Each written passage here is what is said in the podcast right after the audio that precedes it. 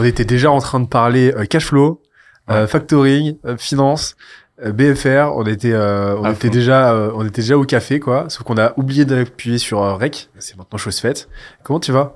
C'est vrai, toi? Bah ça va super. Merci de- d'avoir fait le déplacement Ouais, écoute, trop cool. Super et, d'être et de te prêter à l'exercice, parce que je sais qu'habituellement t'es derrière, t'es derrière, plus derrière la caméra. C'est ça. Donc là, tu te mets devant, c'est trop bien. Ouais.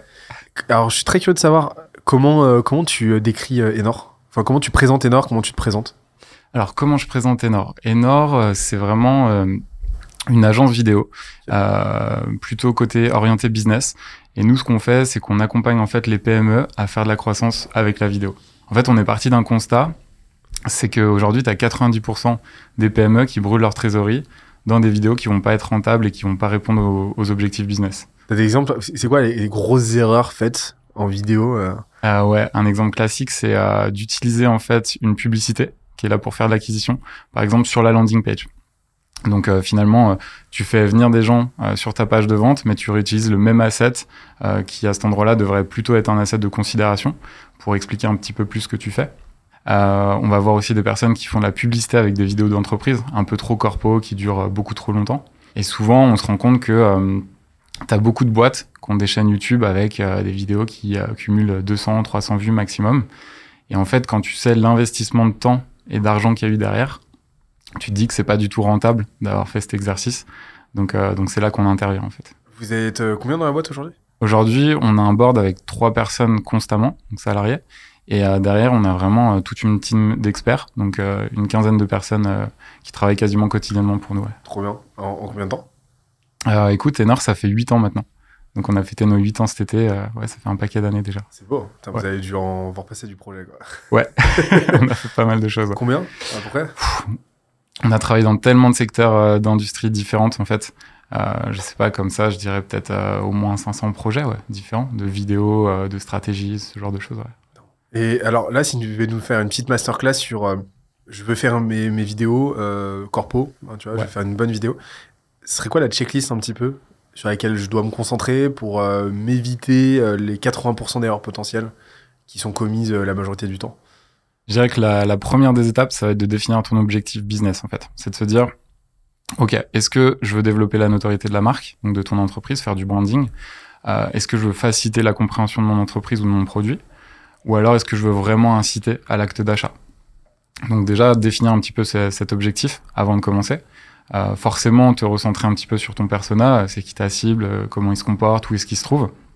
Et derrière, définir du coup le canal de diffusion sur lequel tu vas te placer pour ça.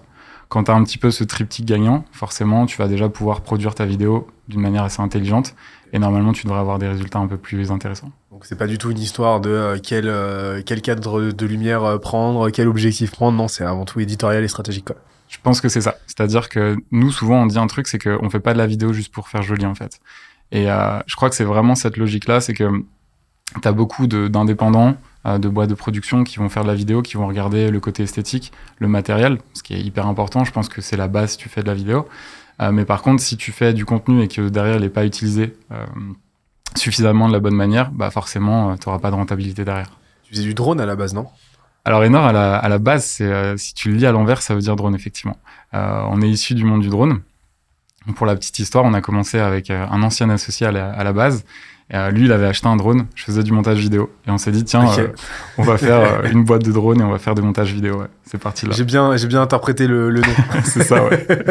Qu'est-ce qui t'a donné envie à la base de, de, de faire appel à Skyzer En fait, euh, quand tu entreprends, il y a un moment donné, euh, tu fais face à la remise en question permanente. Donc avec mon associé, on cherchait tout un tas de solutions depuis des années hein, pour réussir à passer une certaine marche. Et, euh, et en fait, donc tu te remets en question.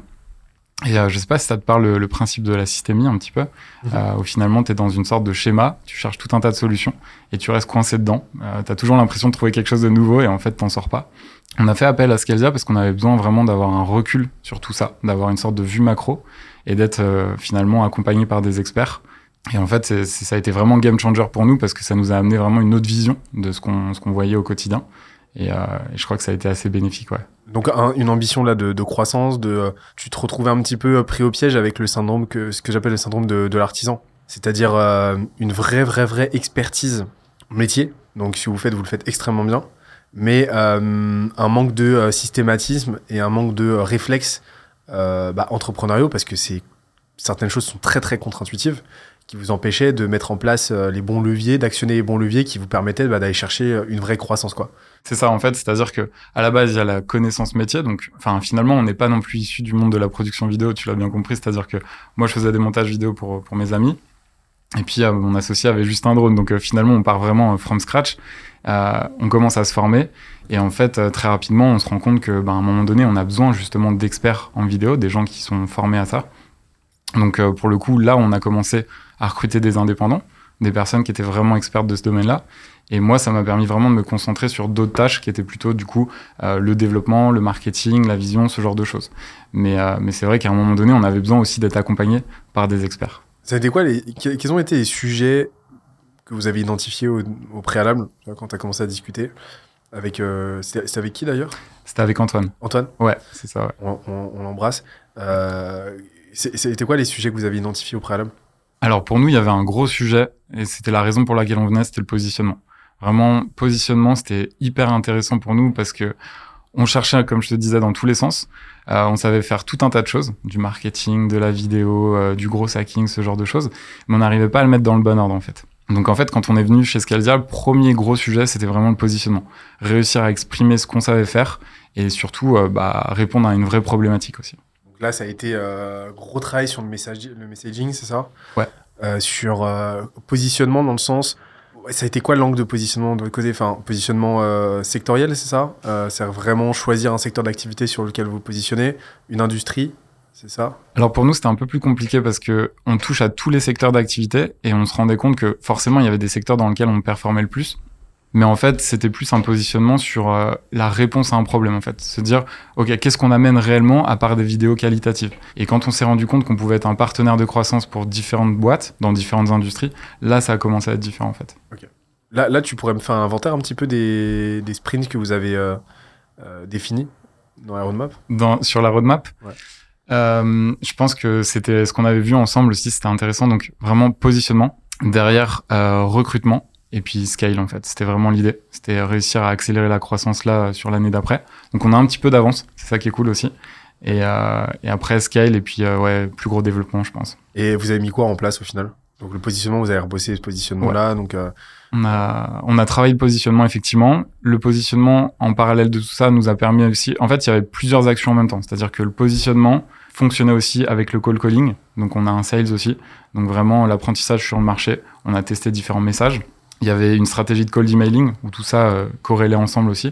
Et derrière, l'idée c'était vraiment de réussir à comprendre en fait les problématiques de nos clients. Donc aujourd'hui, on travaille essentiellement avec des services communication et marketing de PME. Euh, on s'est rendu compte que le plus gros problème pour elles, c'est qu'elles veulent faire de la croissance. Elles vont chercher finalement tout un tas d'outils euh, en permanence. Et derrière, elles doivent rendre des comptes en fait auprès de leur direction euh, en se disant, bah tiens, cette année, j'ai voté un budget. On a testé euh, un outil ou une technique. Finalement, au bout de l'année, quand on fait les comptes, ça n'a pas fonctionné. Bah, qu'est-ce qu'on fait en fait? Et nous, on s'est positionné à cet endroit-là en disant, on est votre partenaire de croissance. On utilise la vidéo en fait parce que pour nous, c'est vraiment euh, le euh, la créa par excellence. Et avec notre connaissance média, on vous permet d'avoir aussi des résultats. comment ça s'est passé? Comment ça s'est Les passé sprints et tout, comment ça s'est passé euh, Le travail euh, avec les experts euh. Ça s'est super bien passé, écoute, c'était hyper intéressant. Je crois que déjà, ça nous a mis dans un mindset de ouf. Très vite, en fait, on s'est dit, on doit rendre des comptes. Donc, on est un peu comme à l'école, on a envie d'être des bons élèves. Toutes les semaines, on était challengés. Et en fait, on est monté hyper vite en compétences. Ça a été hyper enrichissant parce que c'était personnalisé. Donc, sur notre cas à nous, en fait, bah, si je prends par exemple le call d'emailing, très rapidement, nous, on avait essayé tout un tas de choses. Euh, tu vois, le fait de d'essayer de configurer tes emails, de faire warm-up ce genre de choses. En une session d'une heure, euh, ça c'était fait, c'était OK. Derrière, on pouvait passer à la next step en fait. Et ça a été ça comme ça à chaque fois pour chaque session, c'est-à-dire le call, de- les calls d'email, euh, la partie sales par exemple avec Laetitia, qu'on salue aussi, euh, avec Alexandre, on a travaillé sur les landing pages. En fait, très rapidement, ouais, on a pu euh, évoluer comme ça et avoir des résultats assez vite. Trop bien. Et euh, donc vraiment, tu as, observé ce truc-là très incrémental d'une semaine à l'autre. Ouais. Ah, ça, c'est vraiment quelque chose sur lequel on travaille. C'est euh, faire en sorte qu'à chaque session, il y a un nouveau pas quantifiable qui a été fait. Quoi. Ouais. Pourquoi? Parce qu'en faisant ça, tu crées une habitude d'exécution constante et tu crées un rendez-vous non seulement, euh, enfin le client crée un rendez-vous non seulement avec l'expert, mais aussi avec lui-même et ses objectifs quoi. D'une semaine à l'autre, il sait qu'il aura ces sujets-là à prioriser dans son emploi du temps, et c'est là que tu crées la différence. Qu'est-ce que tu peux me dire au niveau des résultats euh? Ouais, au niveau des résultats, c'est juste euh, incroyable. Tu vois, l'année dernière, donc on n'avait pas encore fait appel à vous. On faisait notre plus belle année, on avait fait 37% de croissance, donc on était super content. Et là, sur les six premiers mois, on est à plus de 130% de croissance, donc vraiment sur le premier semestre. Euh, c'est juste incroyable, on sent la dynamique, on sent qu'il y a énormément de taf, que l'équipe grossit encore. Donc ouais, non, c'est juste incroyable. Trop bien. Ouais. Et qui sont le fruit direct. Alors, de, de, de, tout ce que vous faites à côté aussi, hein, et qui mhm. sont le fruit aussi. Tu, tu vois les interconnexions du travail qu'on a fait ensemble? Totalement, parce que en fait, euh, on n'arrivait pas à passer ce plafond de verre parce que finalement, on fonctionnait avec notre réseau actuel. Euh, moi, j'étais aussi un petit peu au four moulin, c'est-à-dire que je m'occupais de la partie sales, mais aussi de la partie gestion de projet. Donc, euh, en fait, le fait d'avoir été accompagné, ça nous a permis de faire plusieurs choix stratégiques. C'est-à-dire que, par exemple, mon associé qui était sur la partie marketing a été repositionné sur la partie chargée de production. Euh, donc lui, il a pu vraiment s'occuper de toute cette partie prod avec le reste de l'équipe. Moi, j'ai pu me concentrer vraiment sur la partie sales, closing. Et derrière, en fait, le fait qu'on travaille aussi avec Simon, qui est notre sales, qu'on a formé aussi avec vous, ça nous a permis de monter en compétences, en fait, très rapidement, et puis de déployer des stratégies justement de call d'email, de call call, etc. Et aujourd'hui, je dirais que ce qui est assez intéressant, c'est qu'on arrive d'une manière assez scientifique à prédire un peu les résultats qu'on aura dès lors qu'on lance une campagne. On sait qu'on va avoir euh, tant de calls qui vont générer tant de rendez-vous et derrière closer tant d'affaires. Donc ça, c'est, euh, juste incroyable pour nous. Trop Ça a été quoi ta réticence principale avant euh, de bosser ensemble? Alors c'est assez marrant parce que je suis, suis un peu du genre à tout faire moi-même à la base. C'est-à-dire que j'adore un peu comme un explorateur euh, m'aventurer dans différentes thématiques. Je pense que tu es un peu pareil aussi là-dessus. Euh, rechercher, essayer de comprendre, etc.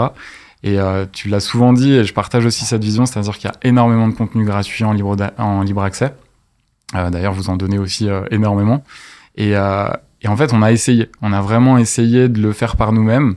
et à un moment donné, comme je te disais tout à l'heure, c'est-à-dire qu'on bloquait sous ce plafond de verre et, on est passé justement à, l'action parce qu'on s'est dit, OK, t'as beau essayer, t'as beau tester tout un tas de choses, mais là maintenant on a vraiment besoin d'aide. Et euh, pour rien te cacher, en fait, ce qui est assez marrant, c'est que euh, je crois que un an auparavant, on était allé sur le site de Scalzia. J'avais commencé à remplir le typeform et je m'étais arrêté en fait. Je m'étais dit ouais non, je sais pas et tout, euh, je suis peut-être pas prêt. Et en fait, à un moment donné, il y a eu un déclic, tu vois. On s'est dit avec mon associé, non, mais c'est OK, on a un peu plus de trésorerie. Cette année, on a envie de faire levier. on va réinvestir ça sur des gens compétents. Je pense qu'ils ont beaucoup montré, ils ont beaucoup délivré de la valeur et euh, ils nous ont beaucoup donné indirectement. Euh, du coup, on a envie de tester l'aventure. Ouais. Trop bien. J'ai te poser la question ensuite de comment, euh, comment est-ce qu'on a répondu à cette réticence, mais en fait, tu as répondu. Je crois que c'est ça, ouais. Qu'est-ce qui a été déterminant dans ton choix?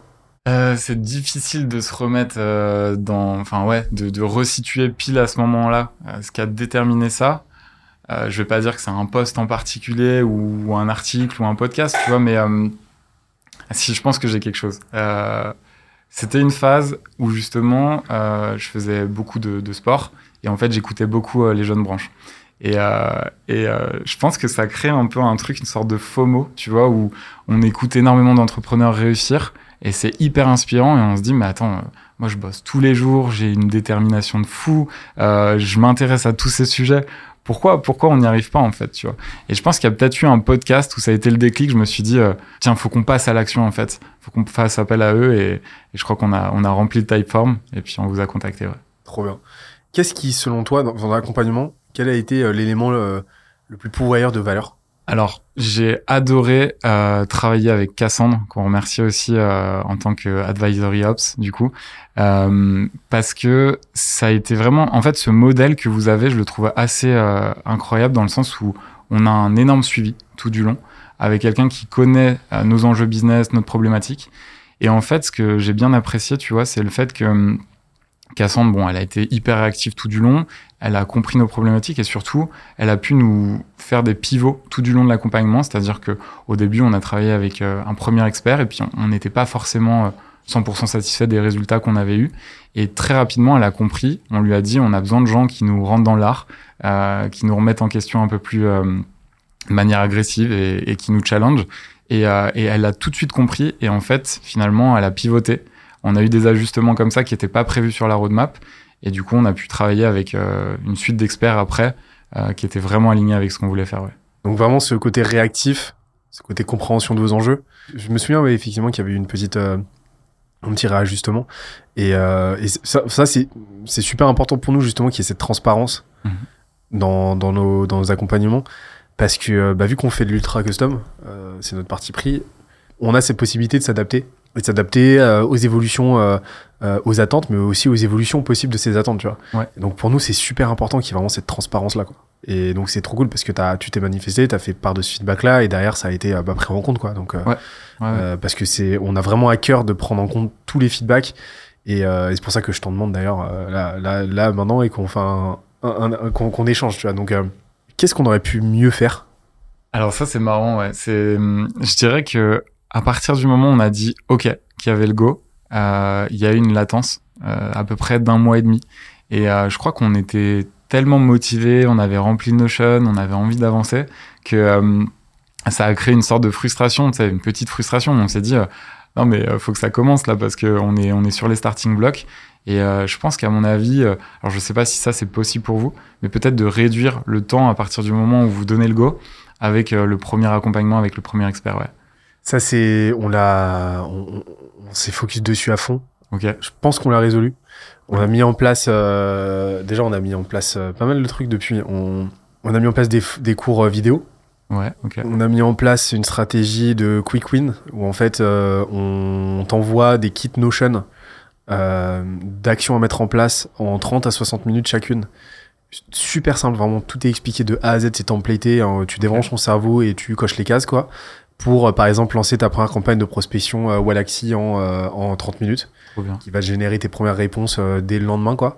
Donc euh, donc euh, on a mis ça en place, on a mis en place des Q&A hebdomadaires aussi où bah, dès le début euh, t'es en live t'es en live avec euh, avec euh, bah, les cofondateurs donc euh, donc euh, moi euh, Jules Christian et on a on a euh, raccourci aussi le, le délai d'onboarding. Donc euh, là normalement je pense qu'on est baqué. Ok, trop bien, trop bien, c'est cool. Vous aviez déjà eu ce feedback du coup? On, on- on le savait en fait nous Ouais. euh, il y a une notion qui est essentielle euh, dans le service enfin dans n'importe quel produit euh, n'importe quel delivery c'est le le time to value à Ouais. quelle vitesse tu vas délivrer euh, délivrer la valeur et, euh, et en fait euh, plus tu vas compresser le temps plus la valeur perçue et réelle de ton produit est élevée donc nous en fait on, on a toujours eu conscience de ça pendant un moment effectivement on avait des petits enjeux euh, de scale qui faisaient que on avait des des, euh, des, des onboarding qui avaient tendance à des démarrages d'accompagnement en tout cas qui avaient tendance à se rallonger parce que bah on était en train d'augmenter euh, de, de, de la taille du collectif. On recrutait on était en train de structurer etc donc ça on en avait conscience. C'était on a on a on a bossé ensemble pile pendant cette période c'est pour ça que là on s'est armé pour euh, au contraire diminuer ce time to value euh, le plus possible quoi donc là aujourd'hui euh, dès dès la première semaine en fait t'as déjà t'as déjà fait x trucs t'as déjà expérimenté la, la, valeur t'as compris et, et et on y va quoi Trop bien. Ok. et euh, mais d'ailleurs, d'ailleurs, si euh, je t'in- je t'invite à faire signe à, à Cassandre, si tu veux qu'elle t'envoie euh, des, des petits exemples de trucs qu'on a mis en place. Ouais, carrément. Euh, Par exemple, bah tu vois, si tu veux l'accès aux vidéos, euh, aux cours vidéo par exemple, t'en t'en as pas mal. Je pense que ça peut être, être vachement utile. Hein. Ok, Donc, euh, ça marche. et Yacine, je pense qu'il sera content d'avoir de tes nouvelles en plus. Ouais, bah, on, doit, on doit discuter demain du coup. Ah bah ouais, trop bien, bah tu vois, bah, tu pourras en profiter. bah écoute, mer- merci beaucoup pour, euh, pour ces retours, ça fait trop plaisir. Euh, Est-ce qu'il y a un sujet sur lequel je peux t'aider euh, là, euh, quel qu'il soit, au niveau de ta, au niveau de vos objectifs actuels, ta stratégie à venir sur 2024 ou quoi? Ouais, bah écoute, tout à l'heure on parlait un petit peu en off de, de faire des vidéos. Je pense qu'il y a un sujet assez intéressant qui devrait être la suite. C'est-à-dire que j'aimerais bien me concentrer sur la partie création de contenu. Ça, c'est quelque chose qui est assez intéressant. T'en fais déjà? Et alors j'ai commencé, j'ai mis le pied dedans du coup. Euh, mais ça, pour le coup, ça serait assez intéressant de, de discuter tout ça. Ouais. Et puis après, euh, aussi peut-être une thématique sur le nurturing. Ouais. Ok, nurturing donc de, de prospects, c'est ça? Comment est-ce que la, t'entretiens la relation? C'est ça. Aujourd'hui, on arrive à rencontrer des prospects, échanger, donner de la valeur. Mais ceux qui sont pas forcément prêts tout de suite, comment est-ce qu'on les nurture intelligemment aussi? Ok. Donc, Je pense que ça peut être pas mal d'en parler. Trop bien, ça marche. Bah, on commence par le contenu. Allez. Euh, Aujourd'hui, tu publies sur quoi? Alors aujourd'hui, on va même revenir un petit peu en arrière. J'ai pas mal publié sur LinkedIn un temps, mais euh, on avait une approche trop produit en fait. Je crois qu'on crée du contenu juste pour parler de notre produit en permanence et pas pour vraiment aider les gens sincèrement. Donc ouais, si, si je devais publier aujourd'hui, je pense que ça serait LinkedIn euh, couplé à du YouTube et j'aimerais bien faire euh, beaucoup beaucoup de vidéos. Ouais. Ok, très bien. Et là, si tu devais commencer par un canal, ça serait quoi? LinkedIn. ouais. LinkedIn? Ok. Ouais. Est-ce que tu as déjà un début, des pistes de ligne éditoriale, de sujets Est-ce que là, tu as fini ton positionnement? Donc Tu sais à, quel persona potentiellement tu t'adresses? Tu as défini ton client idéal? Ouais, ouais, ouais. Essentiellement, travailler avec donc euh, des responsables com ou market, euh, plutôt PME d'une cinquantaine d'employés, on va dire, à peu près pour donner un ordre d'idée. Euh, ce que j'aimerais, ouais, c'est vraiment de leur donner de la valeur, leur montrer que faire de la vidéo c'est bien, mais si c'est pas forcément bien fait, ça peut pas, voilà, ça peut, ça peut donner des, des choses pas forcément rentables derrière. J'avais quelques idées, du coup je lance cette piste. Après tu, tu me dis ce que t'en penses aussi. Je pensais notamment au fait de faire une chronique euh, pour montrer quelles étaient les stratégies gagnantes du moment en fait, c'est-à-dire euh, analyser un petit peu avec mon œil d'expert les, les grands comptes, montrer un petit peu ce qu'ils ont mis en place en termes d'assets vidéo, comment les, ils les ont utilisés en fait dans un funnel à différents endroits et décrypter un petit peu tout ça pour montrer ce qui était gagnant. Ça c'était une petite ligne éditoriale que, auquel j'avais pensé. Ouais. Ok. Donc en mode vraiment étude de cas, c'est ça euh, Ouais. Ok. T'as pas trop de mal à produire de la vidéo? Ça, c'est l'avantage. Normalement ça va. Ouais. Euh, alors moi, un, un- un retour que je peux donner, là, je vais vraiment te, te, euh, te répondre comme si tu me donnais, donnais les clés de Enor et que je devais, je, de- je devais me débrouiller quoi. Ok. Bon. Donc euh, avec mes biais, avec mes euh, tropismes, avec euh, mes, euh, mes potentielles erreurs ou quoi, mais en tout cas, voilà ce que moi je ferais. L'avantage d'avoir une, de bosser sur une thématique à fort indice, ce que j'appelle à fort indice de, de, de, de spectacularité. Donc, c'est quelque chose qui, enfin, voilà, tu, tu produis quelque chose de façon artisanale dans le bon sens du terme. Et donc, je, je, profiterai en fait de ça pour le mettre en avant. À savoir que LinkedIn est très friand de ça. Tu vois, très friand. Je tire, le trait, mais tu vois, euh, demain, un, chef pâtissier qui se lance sur LinkedIn avec du contenu bien produit, où, euh, tu le vois, euh, tu le vois produire ses pâtisseries avec potentiellement un petit, une petite touche un peu patriote. Euh, parce que LinkedIn est très patriote euh, pour euh, pour vanter le terroir, vanter le savoir-faire français, etc. Je pense que le carton serait assez phénoménal. Dans, dans cette droite, droite lignée, je pense que tu peux carrément aller émuler quelque chose de cet ordre-là, en mode montrer comment tu produis une vidéo, euh, montrer l'envers du décor, euh, montrer les parties prenantes. Et donc, comme, comme tu comme tu pensais le comme comme tu avais commencé à le faire, tu, on a parlé de drone tout à l'heure. Ouais. Je pense que tu as quelque chose aussi à faire de, ce- de cet ordre-là. C'est pas forcément quelque chose que vous vendez aujourd'hui, mais j'imagine que c'est quelque chose que vous savez encore faire. Alors ouais, c'est quelque chose qu'on sait encore faire. Par contre, c'est une très faible partie de l'activité aujourd'hui. Ok. Mais, euh, mais pardon, je, je te coupe, mais je rebondis sur ce que tu disais. Du coup, c'est intéressant. Donc toi, tu verrais les choses plutôt donc un peu type making of, montrer les coulisses, c'est ça? Ouais. de, de la création d'une vidéo. Et comment est-ce que tu pourrais le faire pour euh, montrer les coulisses du coup de la production, mais aussi de la partie qui nous concerne, qui est plutôt axée sur les résultats et la diffusion. Tu vois, montrer que on n'est pas simplement une agence vidéo, une boîte de prod, que derrière on va t'accompagner à faire de la croissance avec la vidéo. Mm. Tu vois, comment toi tu l'illustrerais sur euh, sur LinkedIn ça? Je, euh, je chercherai pas forcément à l'illustrer. Euh, c'est pas forcément, ça serait pas forcément mon sujet. Moi, je, je, je verrais vraiment LinkedIn comme un, mon contenu comme un, comme un canal, euh, un vecteur d'awareness, tu vois. Ok. C'est-à-dire que euh, moi, je reviens vraiment de, euh, tu vois, de ces stratégies, euh, tu sais, tofu, mofu, bofu. Euh, J'en reviens vraiment. Pourquoi? Parce que ma, la data de mes posts, alors c'est purement empirique, c'est purement personnel, mais euh, m'a démontré que la seule corrélation que j'ai identifiée entre ma lead gen, nombre de leads, d'opportunités que je génère et mon contenu, c'est le taux d'impression.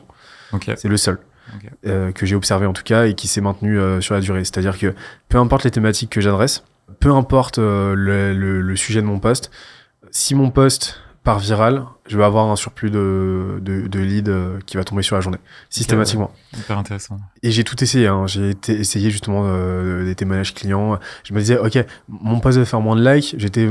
Vais partager un témoignage client. Donc c'est sûr et certain que euh, je vais recevoir des leads sur la journée. Non, que dalle. Le poste a pas marché, donc j'ai pas généré de leads. Tu vois. Par contre, le lendemain, j'ai publié sur euh, un prompt, j'ai pa- partagé un prompt de ChatGPT Bon, à l'époque, euh, c'était, euh, ça, se recoupe pas euh, temporellement, c'était pas les mêmes périodes, mais c'est exactement la même chose. Le post a fait euh, 1500 likes, j'ai généré euh, 20 rendez-vous sur la journée. tu vois. Moi, j'aurais pas tendance à le voir comme un canal de conversion, tu vois, en mode tofu, bofu, bofu, mais vraiment comme un canal d'awareness où l'objectif c'est que les gens euh, voient ce que tu fais, s'intéressent à toi, te voient passer et, euh, et s'intéressent à toi à hauteur de euh, l'accord, l'intérêt qu'ils ont envie de t'accorder à l'instant T. Tu vas en avoir qui vont aller, euh, qui vont aller visiter ton profil. Ton profil est bien, est bien, bien optimisé. T'as revu ton message, donc ça va leur parler, ça va pas leur parler, mais en tout cas, déjà il va se passer un truc. D'autres vont vouloir creuser encore plus, vont aller voir ton site. Ce qu'il faut se dire, c'est si on, re- on reprend un peu la psyché, si on refait, si on, on- on remonte un petit peu le, le, le temps et qu'on se remet, euh, on, on se remet euh, euh, à il y a euh, un an, il y a deux ans, tu vois, si on se refait un petit peu ton circuit d'adoption de euh, l'accompagnement Scalesia, bah, ce qui s'est passé, c'est que tu as dû voir passer une première, un premier, un premier poste, Ouais. tu as dû passer deux postes, trois postes, tu te dis, ah, c'est pas mal ce qu'ils font et tout. Euh, c'est pas mal, ça m'intéresse, euh, trop bien. Donc euh, première fois tu likes pas, deuxième fois tu likes, troisième fois tu likes et tu vas voir mon profil. Ah le profil t'intéresse, ok très bien, tu, me- tu me suis. Quatrième fois tu vas voir mon, mon site. Tu regardes pas trop, pas tu regardes un peu mais pas très longtemps. La quatri- quatrième, cinquième fois tu reviens, tu lis un petit peu plus. Dixième, douzième fois, enfin ouais douzième fois tu cliques sur le typeform, Ouais. tu commences à le remplir Tu le remplis pas jusqu'au remplis bout. pas jusqu'au bout et ça nous ramène à un an plus tard euh, où là tu te décides enfin à y aller. Et entre temps t'as vu passer je sais pas combien de mes publications et euh, je sais pas combien de mes podcasts et, et- et là c'est le moment quoi. Mm. bah en fait ce qu'il faut se dire c'est que ce circuit décisionnel euh, a été le tien.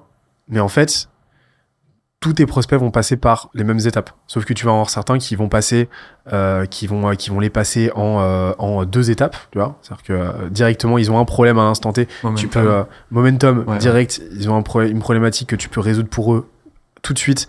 Euh, leur problème est, est douloureux urgent reconnu c'est bon ils te contactent et go quoi. Euh, et euh, et euh, d'autres pour qui ça va prendre deux ans et demi quoi mais le seul truc que tu maîtrises c'est à quelle fréquence tu publies à quel point tu te montres et pas chercher à convertir pas ch- chercher à pousser la conversion. Moi j'ai tendance à vraiment de plus en plus faire confiance à faire confiance aux gens tu vois. Par contre ce que je fais c'est que je rajoute une couche de setting par dessus en fait je vais proactivement engager la conversation avec eux euh, sur la base des engagements qui m'ont témoigné. Donc c'est-à-dire qu'il y a un an, on le faisait pas, mais aujourd'hui, il y a de fortes chances que euh, en, euh, en me suivant, euh, en euh, lâchant euh, un like, deux likes, trois likes sur mes publications, bah tu reçoives un message de ma part qui dit Hello, j'ai vu que tu avais liké mes publications, euh, Ouais, ouais. etc. Est-ce que tu me permets de, est-ce que tu permets que je te pose une question? Ok, top. et là, on aurait commencé à échanger.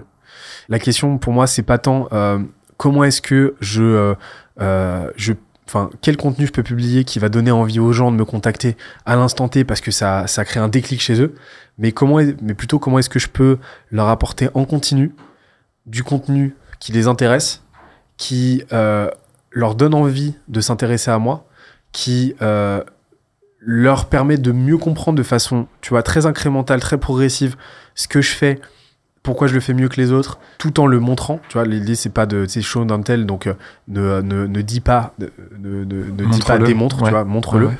Et, euh, et, euh, et si tu rajoutes à ça une surcouche de, euh, bah justement, de, de building public où tu vas pas te mettre toi, intuitu, un petit peu plus en avant, euh, parler de euh, ton parcours, parler de l'aventure énorme, euh, parler du combat que vous menez, ainsi de suite, quelque chose de beaucoup plus personnel qui va résonner avec ton audience euh, et ton, le, le client idéal que tu adresses, qui est un entrepreneur, bah là en fait tu vas créer une proximité vraiment trop cool quoi. Et donc là je, je verrais vraiment plus ça comme un grand ensemble, tu vois, que comme euh, des, euh, des bangers en mode des, des micro-campagnes de, de Ouais. pub Ouais, ouais. qui- dont le but est de générer la conversion. Euh, Enfin en tout cas moi d'expérience, de mon expérience, ça ça n'a jamais marché, tu vois. Ah, c'est hyper intéressant parce que du coup, tu vises le long terme, tu es plus sur un objectif de conscience où finalement. euh, mais mais c'est quoi un petit peu ton framework pour justement. euh, est-ce que tu délivres de la valeur systématiquement dans ces postes-là ou justement j'avais cru comprendre que parfois tu parlais de ok je vais alterner avec un, un poste plutôt inspirationnel, euh, un poste où je vais donner de la valeur. Est-ce que tu as une, une sorte de framework justement pour ça? Ouais, j'en ai pas mal. Alors, euh, j'ai testé plein, plein, plein de trucs. Forcément, j'ai publié genre 1500 posts au final sur LinkedIn. Ouais. Donc, euh, j'ai testé plein de trucs. Euh, moi, je vais te parler de, euh, de, de... Moi, je... Mon avantage comparatif à moi, c'est euh, c'est justement ce qu'on appelle l'apport de valeur. Donc, je, je, je, je peux, je, je, je peux publier des posts qui apportent de la valeur quasi en illimité. Il n'y a pas de problème par rapport à ça. Par contre, ça va être plus compliqué pour moi de publier des posts storytelling, de raconter ma life et tout. Je sais le faire, je l'ai déjà fait, j'ai déjà eu de ces super résultats avec ça, mais c'est pas du tout ce qui vient naturellement. Alors, euh, j'en ai pas grand chose à faire de parler de ma vie, de me mettre en avant et tout. T'en as d'autres, par contre, pour qui ça va être beaucoup plus naturel et qui vont avoir beaucoup, beaucoup plus de mal à euh, apporter, justement, apporter de la valeur, Mm. comme on le dit, à publier des posts qui euh, vraiment, vraiment vont apporter quelque chose de, de, de concret et tout. En fait, c'est, il n'y a pas de jugement de valeur, il n'y a aucun, euh, il y a, il y a, il y a rien de, euh, c'est purement subjectif en fait, il y a absolument rien de, chacun, chacun ses armes en fait. La question c'est, plus de toi découvrir tes armes à toi, découvrir ce que tu fais vraiment facilement et que tu fais beaucoup plus facilement que les autres en tant que créateur, que, que créateur. Euh, tu vas en avoir certains qui vont s'illustrer de façon très prolifique dans le coup de gueule quoi. Ils vont être très très forts pour euh, passer des coups de gueule, des coups de gueule qui résonnent avec les gens, qui vont générer beaucoup d'engagement de connivence. Tu vois, il y a quatre, quatre signes d'engagement, euh, remerciement ou réciprocité. T'envoies de la valeur, les gens like, euh, commandent pour te remercier. Euh, solidarité, euh, soutien. Il t'arrive quelque chose de positif ou négatif dans la vie, les gens vont engager pour, pour te soutenir ou soutenir la personne dont tu parles. Tu vas parler de un tel à qui il est arrivé une galère, bah, les gens vont liker pour soutenir ou pour le féliciter, voilà. Connivence, tu vas prendre une position forte sur un sujet cl- clivant à contre-courant ou pas, ça c'est ça dépend, mais euh, mais euh, mais forte sur un sujet, les gens vont euh, engager pour euh, pour témoigner leur connivence ou alors leur désaccord. Et dernier, c'est mindfuck, j'appelle ça mindfuck. C'est tu vas tordre le cou à une idée reçue qui a la peau dure et les gens vont liker, commenter pour dire ah putain j'avais pas vu ça comme ça et tout. Donc ça c'est les quatre grands types de likes que tu vas d'engagement que tu vas retrouver sur n'importe quelle plateforme tu vois. Et et en fait euh, toi l'idée c'est de trouver le, le la typologie de like sur laquelle tu t'illustres le mieux, sur laquelle tu es le plus à l'aise. Ok, donc toi, tu, tu choisirais en tout cas celle avec laquelle tu es le plus à l'aise. Puis après, tu capi... Non, et En fait, t'expérimenterais. ouais, c'est peu, ça. ouais. Je, je verrais, tu vois, j'expérimenterais, je me donnerais vraiment du temps, quoi. Mais j'expérimenterais jusqu'à euh, voir en fait ce qui se dessine. C'est-à-dire que moi, je sais qu'aujourd'hui, euh, euh, je- je- j'ai beaucoup, beaucoup, beaucoup, beaucoup plus de facilité à, à, à publier des posts qui vont générer du remerciement. Ok. Beaucoup ouais. plus de facilité. Ouais. Et euh, donc, bah, je le fais à fond. Euh, je le fais à fond et, euh, et ça veut pas dire que je vais euh, me cloisonner et m'interdire de publier des posts un petit peu plus euh, euh, soutien ou un peu plus connivence ou quoi. Mais je vais pas forcer le trait. Je vais rester dans le lâcher prise le plus possible, tu vois, comme un tennisman. T'es t'es sur le court, à partir du moment où t'es crispé, tu vas faire n'importe quoi, alors que, au contraire, il faut, enfin, alors que le tennis, par excellence, c'est un sport où il faut être relâché, il faut être bien dans ses appuis et tout. Sur LinkedIn, c'est la même chose. Donc l'idée, c'est de trouver son flow, en fait. Et pour ça, en fait, il faut euh, tester un maximum de choses. Donc se fixer un objectif d'input, euh, publier à, le, à plus haute fréquence possible, en fait, et, et voir, euh, voir ce qui fonctionne, non seulement pour ton audience, mais aussi pour toi. Et c'est à partir du moment où tu arrives à trouver la, la, la, la triangulation entre les thématiques porteuses commercialement pour toi, ce à quoi ton audience réagit, et ce à quoi toi, tu réagis, ce que toi, tu kiffes produire, que là, tu as trouvé le truc. Et pour ça, c'est l'expérimentation, quoi. Ouais, ouais, t'es obligé de tester en fait. Ouais, c'est ça. Après, bah, t'as des intuitions. Euh, C'est-à-dire que euh, euh, un, un axe très intéressant pour commencer, c'est de, de, de contacter tes meilleurs clients, les clients avec qui tu préfères bosser, et leur dire, ok, euh, là, justement, là, on bosse ensemble depuis un moment et tout. Quel contenu vous aimeriez voir de moi? Là, demain, je me mets à publier du contenu. Vous allez, euh, vous allez voir mon contenu quoi qu'il arrive, parce qu'on est connecté sur, euh, sur LinkedIn. Vous allez me voir apparaître dans votre feed. Quel contenu vous avez envie de voir? Et en fait, tu les écoutes. C'est assez intéressant. C'est vrai que hum, cette approche-là, bah justement, Laetitia, avec qui on avait travaillé, qui est une de vos expertes, sur la partie plutôt sales, nous avait donné ce conseil, en fait, même sur la partie euh, commerciale, de demander à tes prospects comment est-ce que vous voudriez que je vous contacte, comment vous préférez qu'on vous contacte. Euh, c'est marrant parce qu'on a déjà enclenché un petit peu ce, ce travail justement sur LinkedIn, de poser des questions à des clients existants en disant bah voilà on s'apprête à créer du contenu. Est-ce que ça ça vous intéresserait? On, on a fait quelques sondages donc ça commence un petit peu à nous donner des pistes. Mais euh, comment est-ce que tu fais toi pour euh, alors j'avais discuté un petit peu avec euh, Julien de ton équipe aussi, euh, qui m'avait dit euh, mais c'est fou en fait euh, chez Scalza j'ai l'impression que ils ont toujours des idées de contenu, il y a des idées qui leur passent par la tête, ils disent tiens j'en fais un post en fait. Est-ce que t'as pareil t'as une technique un petit peu pour avoir euh, toujours plus d'idées? C'est comment comment ça se passe à ce niveau-là? Ouais, de fou. Alors, oh, déjà, la créativité, c'est un muscle. Donc, en fait, on est tous super on est tous très beaucoup plus créatifs qu'on pense. Donc, euh, déjà, exercice tout bête. Euh, tu prends un, tu prends une, un bloc-notes, ça marche mieux à l'é- à à l'écrit manuscrit, tu vois. Ouais. Euh, tu prends un bloc-notes, tu prends un timer, tu te mets un timer de 5 minutes. Et pendant 5 minutes, tu as le timer sous les yeux, tu dois avoir minimum 10 idées. Donc tu numérotes hein, de 1 à 10, tu vois, sur, ta, sur ton bloc-notes, tu dois avoir 10 idées. Et si t'en as plus, t'en as plus, tant mieux, mais tu dois en avoir minimum 10. L- Je l'ai de toutes les personnes à qui je l'ai fait faire, celle qui a eu le moins d'idées en 5 minutes, en a eu 7. Au démarrage, euh, je lui ai... au démarrage, quand je lui ai demandé combien elle pensait en avoir, elle m'a dit 2 ou 3. Tu vois. Hmm. On en a eu 7. Et donc, rien qu'en faisant ça, tu peux déjà choper tes 10 premières idées. Et après, tu choisis celle qui t'inspire à l'instant T, celle sur laquelle tu as envie de travailler, et bim, t'y vas. Donc, en fait, ça, c'est pour prouver que euh, la créativité, les idées, on les a tous. Par contre, on est plus ou moins habile et plus ou moins formé à les capter, ces idées. Hmm. C'est pour ça que moi, j'ai un système de notation qui est systématique. J'ai euh, mes blocs, j'ai, euh, j'ai, euh, je centralise tout sur mes applis, sur, sur mes notes, dans mes notes, sur, sur, sur l'appli note de mon téléphone, qui est, qui est mappé, qui est connecté par Sur cloud l'ordi, ouais. à- sur l'ordi, donc tout est synchro. Et j'ai dès que j'ai une idée, bim, je la note.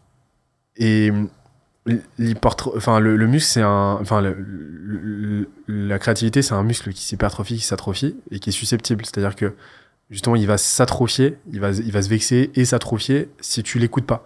Donc il faut vraiment prendre cette habitude là de noter ses idées de les choper au vol et, euh, et comme ça tu vas hypertrophier aussi ta faculté à reconnaître un truc comme étant une idée. C'est quelque chose qui se met en place Ah, au fur et à mesure. Et donc déjà premièrement euh, donc dans la captation de l'idée scinder l'idéation de la production du poste, toujours commencer à écrire sur la base d'une idée que tu as sélectionnée, ne jamais te pointer en mode ok qu'est-ce que je vais euh, écrire aujourd'hui, toujours avoir un plan et, euh, et, euh, et après euh, euh, ça va jouer aussi au niveau du repurposing. Repurposing, ça veut dire réutiliser du contenu que tu as déjà publié, que tu as déjà produit par le passé. Moi, je repurpose énormément et, et j'encourage tout le monde à le faire. Euh, j'utilise un, un, un framework, enfin j'ai développé un framework qui s'appelle les 5 R. C'est les 5 façons que tu vas, tu vas avoir de repurposer. Donc tu vas pouvoir soit republier tel quel, ou un contenu soit tel quel, soit à 90% similaire. Donc tu vas le mettre à jour, par exemple, tu as publié un article sur OK, mais euh, 10 conseils, mais 7 conseils pour faire une, euh, une vidéo légendaire. Bah là tu vas mettre à jour, tu vas en tu vas rajouter deux points, ça va te faire 9 conseils. Ok. T'avais déjà un contenu qui était à 90% près, quoi. Hyper smart, ouais. Euh, tu vas euh, reformater. Donc, tes 7 conseils, tu vas les reprendre tel quel. Mais là, tu vas en faire un carrousel, par exemple, ou tu vas en faire un Mhm. podcast, tu vas en faire une vidéo, tu vas en faire une newsletter, ce que tu veux. Euh, donc là, tu peux créer des passerelles. Tu vas ramifier.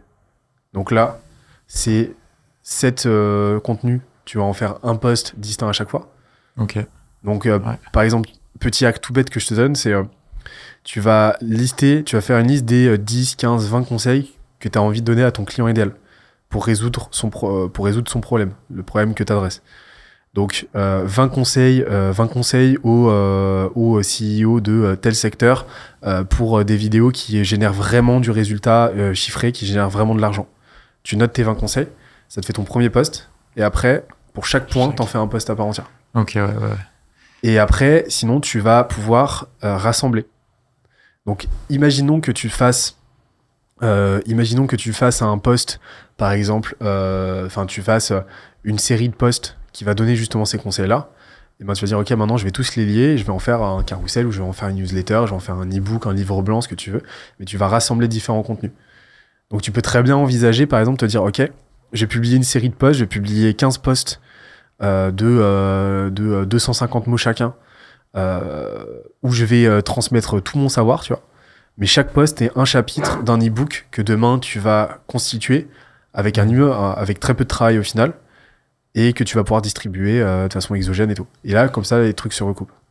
Ah, super intelligent, effectivement. Et ce, ce, principe de recyclage du contenu, il est hyper smart parce que tu as toujours des idées qui viennent, qui se co-construisent un petit peu sur enfin, la, la base que tu avais déjà. Et finalement, ouais, ce que j'en vois là, c'est que ça, ça a l'air infini, en fait, finalement. Ah, c'est infini. Ouais. C'est infini. Bah, là, là, je vais te dire, j'ai, euh, l'année dernière, j'ai eu une idée. Là, je, je, là, ce matin, j'ai fait un repurposing d'un repurposing. Ok. C'est-à-dire que euh, toutes les semaines, j'envoie un micro cours alors j'écris plus, je l'écris plus toutes les, enfin c'est plus moi qui m'en charge toutes les semaines, mais toutes les semaines on envoie un micro cours euh, dans, dans notre newsletter. On envoie énormément de valeur, tu vois. C'est pour, euh, je sais pas, euh, ça va être un cours sur euh, l'IA, ça va être un cours sur euh, growth, sur le sales ou quoi. Et en fait, il y a un an, j'ai eu l'idée pour mon anniv de, de dire, ok, bon bah là c'est mon anniv, mais c'est pas moi qui vous offre un, enfin c'est moi qui vous fais un cadeau. Donc j'avais rassemblé à l'époque les, les 25 micro cours que j'avais envoyés jusque là. Euh, sur cette nouvelle ligne édito. Et j'avais tout rassemblé. Et euh, j'avais euh, fait une sorte de méga bundle et tout, avec plein de valeurs dedans, avec plus de 300 pages de texte et tout. Et cette année, j'ai refait exactement la même chose. Sauf que j'ai mis à jour en rajoutant les micro-cours que qui, ont été, publiés, qui, ont été publiés cette année. Donc je les ai pas tous, j'ai pas conservé tous les micro-cours qu'on avait envoyés. Au final, on tombe à 43. Donc j'ai fait exactement la même chose. Le poste, je l'ai très, très légèrement retravaillé. Euh, mais là, je mets en avant 43 euh, contenus. En un an, les gens ont complètement oublié que je l'ai fait il y a un an. Euh, donc, donc, donc, et ça remarche, ça remarche toujours aussi bien. Et en fait, tu peux créer des lasagnes comme ça de repurposing. Les gens qui remarquent que tu repurposes, bah, soit à 99%, sont contents de le revoir. T'en as très très peu qui sont saoulés. Enfin, et puis en fait, tu t'en fous t'en as 1% qui le remarque et qui va commenter, ça te fait du reach. Et euh, les autres l'avaient pas vu au départ en fait. Hmm. donc euh, quoi qu'il arrive, t'as tout à gagner à, à, réutiliser au maximum. Et c'est comme ça que tu crées cette, euh, cette, cet enchaînement constant de contenu. Ouais, tu crées une sorte de machine à contenu finalement où tu as toujours plus ou moins ta ligne édito et en fait tu reconstruis sur tes propres idées et finalement si on reprend un peu ton conseil du début qui était tes awareness, tu cherches aussi à vraiment développer la conscience bah, vu que tu es haut de funnel, euh, finalement, tu vas aussi chercher à sensibiliser des personnes qui n'ont pas euh, passé, euh, qui sont pas descendues un petit peu plus bas dans ton funnel. Donc finalement, euh, ouais, c'est hyper intéressant. Exactement. Intéressant, ouais. Exactement. Et en fait, les gens, ils vont descendre de même dans le funnel. Tu vois, le funnel, de façon, dans le B2B, il est simple. Hein. C'est profil LinkedIn, ton profil LinkedIn, ton site, ton formulaire. Et voilà, le funnel est pas beaucoup plus compliqué que ça. Après, tu peux rajouter des petits modules et tout, mais on n'est pas dans des funnels, click funnel, euh, mmh. infopreneuriaux de, de fou furieux, tu vois, où euh, t'as, t'as, t'as une structure de fou, t'as une profondeur de malade et tout. Là, on est sur quelque chose de relativement simple. Par contre, ce qui n'est pas simple, c'est la buyer decision, quoi. Et mmh. ça, en fait, tu la maîtrises pas. Tout ce que tu peux faire, toi, c'est t'assurer de montrer pas de blanche le plus souvent possible. Tout à l'heure, tu parlais un petit peu du, du setting. Comment, comment ça se passe aussi à ce niveau-là aujourd'hui? Ouais, le setting, c'est que tu vas euh, engager proactivement la conversation avec ton, avec ton, ton interlocuteur. Interlocuteur, en fait, que tu as euh, priorisé, que tu as mappé sur euh, la base de l'engagement qui t'a témoigné. Donc, tu as de l'inbound setting, de l'outbound setting. En gros, la différence, c'est que l'inbound setting, c'est les gens qui t'ont témoigné, un, qui, ont, qui se sont engagés à l'égard de ton contenu. Mmh. Donc, qui ont liker, commenter, euh, repartager un tes posts, qui sont abonnés à, ton, à ta chaîne, qui t'ont envoyé un DM, qui t'ont envoyé une invitation. Voilà. Outbound setting, c'est toi-même qui va aller les s'activer, créer une conversation avec eux sur la base d'une euh, d'une d'une action qu'ils ont eue, mais à l'égard du contenu d'un autre, par exemple. Ok. Voilà. Euh, donc ça diffère de la prospection dans le sens où là tu as vraiment une, un intent très social media en fait euh, qui qui qui dénote. En fait, le, principe du setting, c'est vraiment une, euh, approche très ingénieriel de la conversation, avec l'authenticité au centre, l'apport de valeur au centre. L'objectif, c'est vraiment d'échanger sur un chat en fait avec la personne, de lui apporter de la valeur, du concret, euh, et de faire évoluer naturellement, mais de façon quand même méthodique, la conversation vers un appel téléphonique. Donc c'est euh, ce que tu aurais fait en 12 mois avec ton contenu, comme ça de façon un peu asynchrone et de façon un petit peu hasardeuse aussi, Ouais. bah là tu vas le faire en euh, 8 semaines à l'écrit, en échangeant euh, quelques messages avec ton interlocuteur, parce que bah tu vas pouvoir créer un espace de conversation privilégié où tu vas lui, pouvoir lui apporter des réponses, du concret, tu vas pouvoir t'intéresser à lui, et en fait par mécanique relationnelle, bah tu vas créer ce, euh, tu vas, tu vas, tu vas instiguer cette envie chez lui de d'en apprendre plus. Et donc ouais, le setting c'est ça. En fait, pour moi, la grande contribution du setting, c'est que ça amène un changement de paradigme où on parle plus en lead généré, tu vois, on parle plus en prospect généré ou, euh, ou quoi, en rendez-vous booké. Ça, c'est un byproduct, c'est un output. On parle en nombre de conversations engagées. Ok, ouais. Donc Ouais. quand tu es setter, quand tu fais du setting, ton objectif c'est de générer X conversations par jour et c'est de ne jamais avoir moins de X conversations en cours. D'accord, ouais. Parce que tu sais que derrière, statistiquement, tu vas en générer en général 20 à 30% en appel. C'est intéressant parce que du coup, c'est plus du tout la même logique que justement bah, sur du cold où tu essayes d'avoir, comme tu disais, des rendez-vous. Là, tu as des gens qui ont déjà vu ton contenu, qui sont Ouais. déjà un peu plus conscients de ce que tu fais. Exactement. Et finalement, tu es, là pour discuter avec eux, délivrer de la valeur et à terme euh, les rencontrer. Ouais. Exactement. Le seul truc avec le setting, c'est que franchement, je te dis, ouais, c'est 20 à 30% euh, de, de, de, de conversations génèrent des rendez-vous. Donc, euh, Ouais, c'est énorme. Ouais. Ouais. Après, forcément, c'est pas des rendez-vous, tu vois. On a cette idée, c'est pas des rendez-vous de closing. C'est des, euh, des appels, des premiers appels pour faire évoluer la relation. Donc après, ça suit son cours. Mais en tout cas, 20 à 30% des conversations avec des contacts donc qualifiés vont donner lieu à des appels. euh, des appels. Donc ça, c'est trop bien. Euh, par contre, le truc qui fait peur avec le setting, c'est que forcément, ça, ça prend un petit peu de temps. Ouais, et puis tu peux pas non plus, j'imagine, mettre toutes les personnes aussi pour euh, à la place de ton compte qui vont faire du setting. Genre, euh, c'est pas la même manière. J'imagine que tu dois quand même délivrer de la valeur sur des conversations Ouais. et amener vraiment quelque chose aussi différent. Bah, nous, on a un setter en interne qui s'occupe de plusieurs comptes, qui, qui est très très bon. Mais l'avantage du, set- du, du setting, c'est que c'est vraiment un métier qui, est, euh, qui demande une haute capacité d'apprentissage, parce que tu as beaucoup beaucoup de données, effectivement, tu as beaucoup d'infos à, ingérer quand tu es setter. Donc, il faut avoir une capacité de mémorisation, une capacité d'apprentissage quand même assez élevée. Par contre, une, ça reste un travail très algorithmique. Et donc ça, c'est trop bien, parce que ça te permet de complètement templater le truc, de, euh, bien scénariser l'armature des conversations, et de t'assurer que demain, euh, ton setter gère ta conversation comme toi, tu l'aurais géré. Et ça, c'est vraiment trop cool. Et l'IA dans tout ça? L'IA, bah, euh, on, on- on y travaille. Ouais, bah ouais, j'imagine, parce que si c'est algorithmique, euh, Il y a, y a y a un un côté très algorithmique. Après, je suis pas sûr que l'IA euh, n'ait encore cette subtilité-là, euh, Ouais. tu vois, puisse apporter cette subtilité relation. Ne serait-ce que dans le choix de la décision, Mm. de euh, faire évoluer la conversation dans un sens ou dans l'autre, dans un autre. Tu sais, il y a, y, a ce- timing aussi très intuitif de qu'est-ce que là, c'est le bon moment pour proposer, euh, pour proposer un appel? Est-ce que j'attendrai pas un petit peu, un petit peu plus? Est-ce que euh, l'IA va manquer un petit peu de contour là-dedans, je pense. Mais, euh, mais oui, par contre, euh, je pense qu'on n'est pas loin d'avoir des, des je, je pense, mon intuition, c'est que dans, dans 3-4 ans, on aura des comptes qui vont s'intercéter les uns les autres. On aura des IA qui parleront les- entre elles, qui vont Avec les agendas. avec les agendas qui se rempliront automatiquement. Mais c'est- Ouais, ouais. je le vois gros comme une maison, quoi. Ouais, ça va, ça va arriver. Mais, et on en vient justement au nurturing. Ouais. Pour moi, le nurturing, euh, l'idée, c'est euh, de, vraiment euh, euh, tirer le. Enfin, prolonger ce paradigme-là de la conversation engagée au nurturing.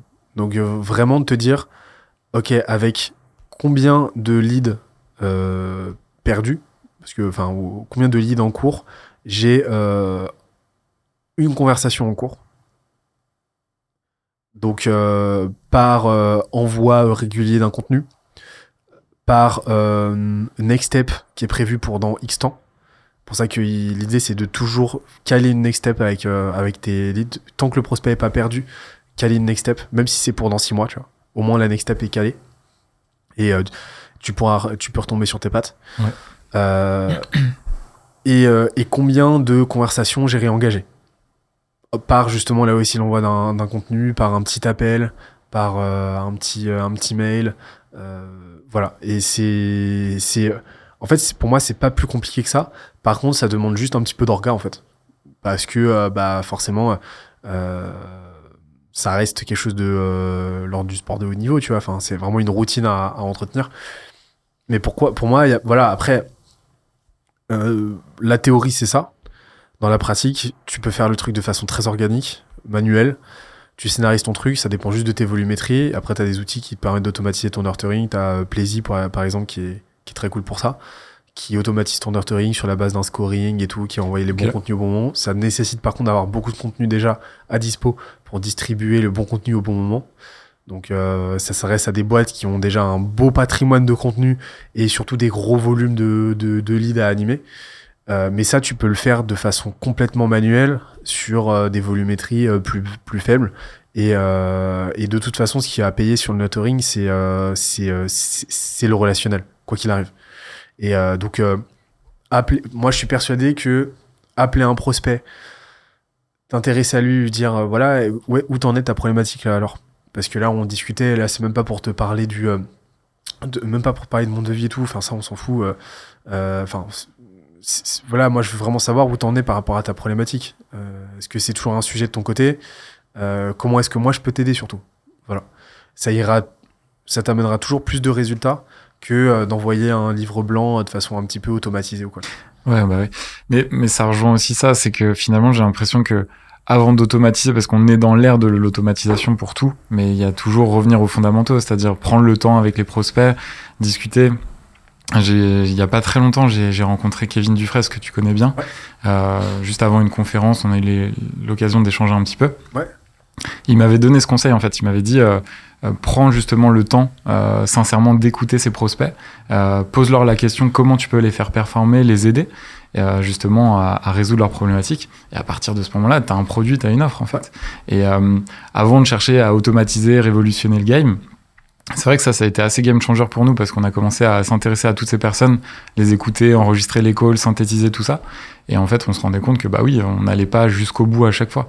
Et euh, mais c'est vrai que pour le, le, nurturing, ça répond pas mal à ma question. Je pense que euh, commencer peut-être humainement parlant à poser des questions comme ça, euh, voir comment on peut les aider, entretenir le lien.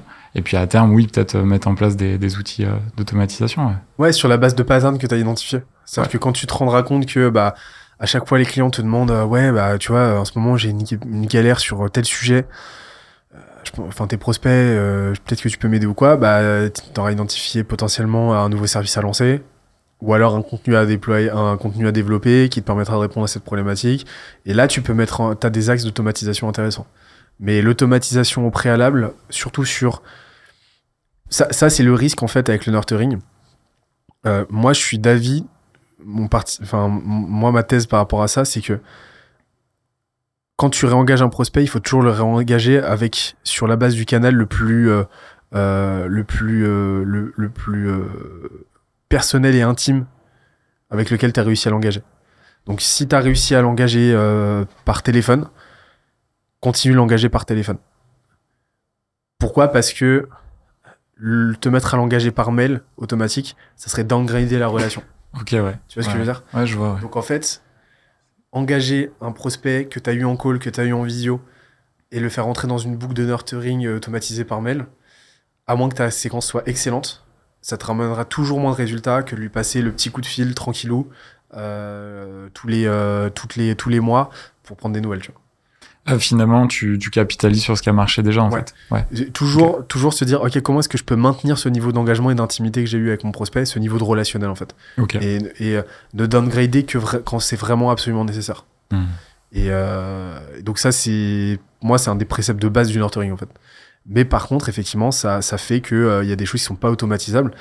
Mais, euh, mais encore une fois, je pense que l'automatisation, elle devient vraiment un sujet que quand tu atteins des volumétries qui sont telles que tu plus du tout le temps, euh, le, le, t'as plus, plus du tout le temps. Mais je pense que honnêtement, on a tous en tant qu'entrepreneur euh, le temps d'appeler, euh, de passer 3-4 coups de fil par jour de quelques minutes pour prendre des nouvelles à un Totalement. prospect qui potentiellement demain peut devenir notre client. Quoi. Totalement, ouais. ouais. J'espère que ça t'a aidé. Ouais, ouais, carrément, carrément. Non, non, c'était hyper intéressant. C'est vrai que ça me donne vraiment un axe pour la partie euh, création de contenu. Je pense que capitaliser aussi sur ce qui marche. J'ai déjà fait des tests, mais vraiment aller dans cette direction-là. Le côté vidéo, j'ai un peu plus de, vision sur la manière dont on pourrait le faire. Et, euh, forcément, le, nurturing, ça a répondu aussi à une partie de la question parce que j'avais comme idée de le faire sur euh, justement des campagnes plutôt newsletter, alors que la plupart du temps, on les aura eu justement par le téléphone ou justement sur LinkedIn. Donc, autant rester là-dessus. Bah, merci beaucoup Marc, c'était un vrai plaisir. Merci. On se dit à très très vite pour un prochain épisode et tous les liens des Nords sont dans la description comme d'habitude. Ciao